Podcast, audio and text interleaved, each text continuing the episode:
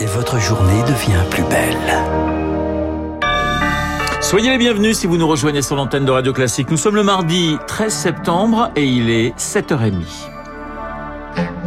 La matinale de Radio Classique avec Renaud Blanc. Et le journal avec Charles Bonner. Bonjour Charles. Bonjour Renaud, bonjour à tous. À la une ce matin, la Russie à la recherche de soldats. Après sept mois de guerre en Ukraine, la Russie enregistre de nombreuses pertes. Pertes de territoire, 6000 km carrés revendiqués par l'Ukraine dans la contre-offensive et pertes humaines, plus de 80 000 soldats tués selon le renseignement américain. Chiffre contesté par le Kremlin, mais la réalité, c'est que l'armée russe tente de recruter Rémi Vallès jusque dans les prisons. Depuis cet été, plus de 1000 détenus ont été recrutés dans les prisons russes pour rejoindre le front en Ukraine. Des prisonniers officiellement transférés d'une prison à l'autre, raconte Vladimir Osechkin, fondateur de Goulagou, une ONG russe qui enquête depuis des mois sur ces campagnes de recrutement. Il y a beaucoup de problèmes dans l'armée russe et je pense que si ça continue comme ça, comme dernier deux, trois semaines, c'est le risque qu'il recrute plus de 10 000 prisonniers. 10 000 prisonniers, un recrutement de masse supervisé par Yevgeny Prigogine, un oligarque proche de Poutine et de la très controversée milice Wagner, affirme Vladimir Osechkin. Il euh, arrive par hélicoptère de l'armée. Il expliquait à les prisonniers que la guerre donnait les chances pour avoir la liberté, beaucoup d'argent, 100 000 roubles chaque mois, et pour les Russes, c'est grand d'argent. Et en cas de refus des prisonniers, si il dit non, c'est le risque de la torture, de la viol. Et il n'y a pas qu'en prison que l'armée russe cherche à se remplumer, c'est ce que vient de découvrir Andrei Zakharov, journaliste d'investigation à la BBC. Il y a deux semaines, les autorités de Saint-Pétersbourg ont publié des offres de recrutement dans des asiles psychiatriques de la ville. C'est bien la preuve que les pertes de l'armée russe sont énormes. Officiellement, selon le Kremlin, seuls 1350 soldats russes sont morts au cours de son opération militaire spéciale. De nouveaux signes de possibles crimes contre l'humanité. Le parquet ukrainien indique la découverte des corps de quatre civils torturés par les Russes dans des villages libérés. Signe de l'exaspération face à une armée en débâcle, deux groupes d'élus de Saint-Pétersbourg et de Moscou lancent des appels à la destitution de Vladimir Poutine. Le roi Charles III continue euh, la tournée des capitales de son royaume. Il se rend aujourd'hui à Belfast en Irlande du Nord. C'est donc sa sœur Anne qui accompagnera le cercueil de la reine Elisabeth, direction le palais de Buckingham à Londres, où vous vous trouvez pour Radio Classique. Euh, bonjour Victoire Fort. Bonjour. Les Londoniens se préparent donc euh, pour tenter d'apercevoir le cortège.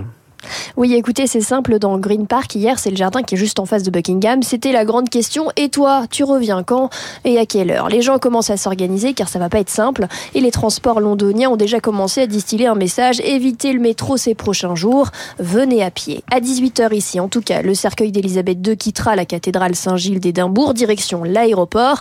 L'avion doit atterrir en tout début de soirée à Londres. Et un nouveau cortège rejoindra Buckingham Palace où le roi Charles III et la reine consort Camilla accueilleront le cercueil. Entre l'aéroport et le palais, le voyage devrait durer plus d'une heure, encadré par un dispositif sécuritaire de grande ampleur. Comme en Écosse, des tireurs d'élite seront postés sur les toits des immeubles et la presse britannique estime que pas moins de 10 000 forces de l'ordre vont être mobilisées jusqu'aux funérailles lundi. Cette nuit, Elisabeth II reposera dans la Ballroom, une immense pièce circulaire du palais, avant d'atteindre Westminster demain, où 750 000 personnes devraient faire de longues heures de queue pour dire adieu à la reine, de longues heures de queue, même des, des jours de queue. Merci Victoire, fort Victoire à Londres pour Radio Classique. Et on reviendra dans les spécialistes juste après ce journal sur la situation en Angleterre avec Adélaïde de Clermont-Tonnerre, la directrice de Point de Vue Radio Classique. Il est 7h33. Le système de retraite se porte bien, Charles. Il est même bénéficiaire 900 millions d'euros l'an dernier et c'est même plus de 3 milliards cette année. C'est ce qu'indique un rapport du Conseil d'orientation des retraites. Il va servir de base pour discuter de la réforme souhaitée par Emmanuel Macron.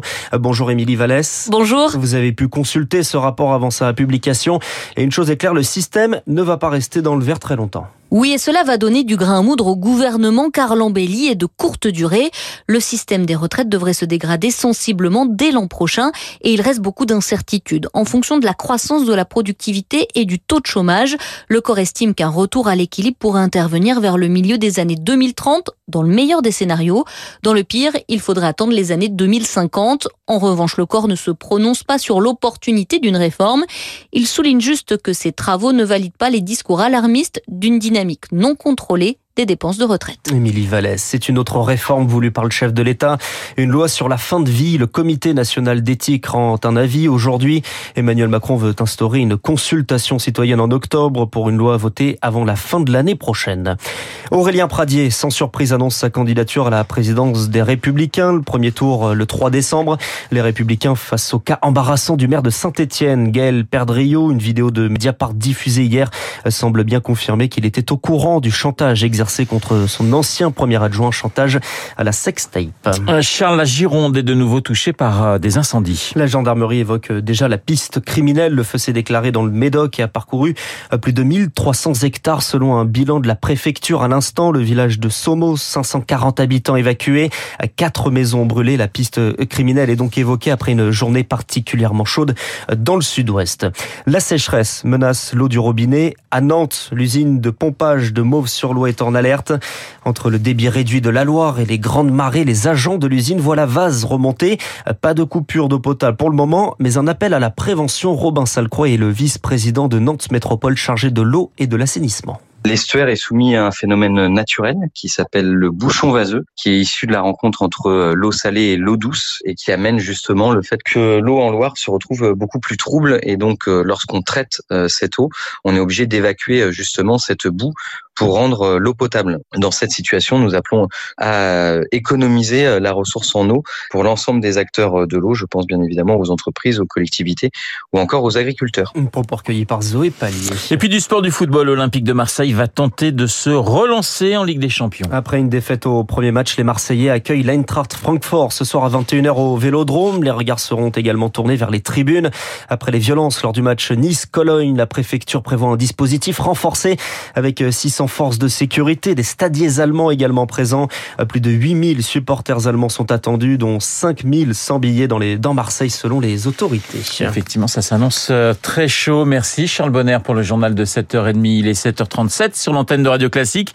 Dans un instant, les spécialistes euh, dans ce studio, j'accueillerai et je vais accueillir la directrice de la rédaction de Point de vue, Adélaïde de Clermont-Tonnerre. Le discours d'un roi, eh bien comment ça se passe du côté de Londres? Réponse dans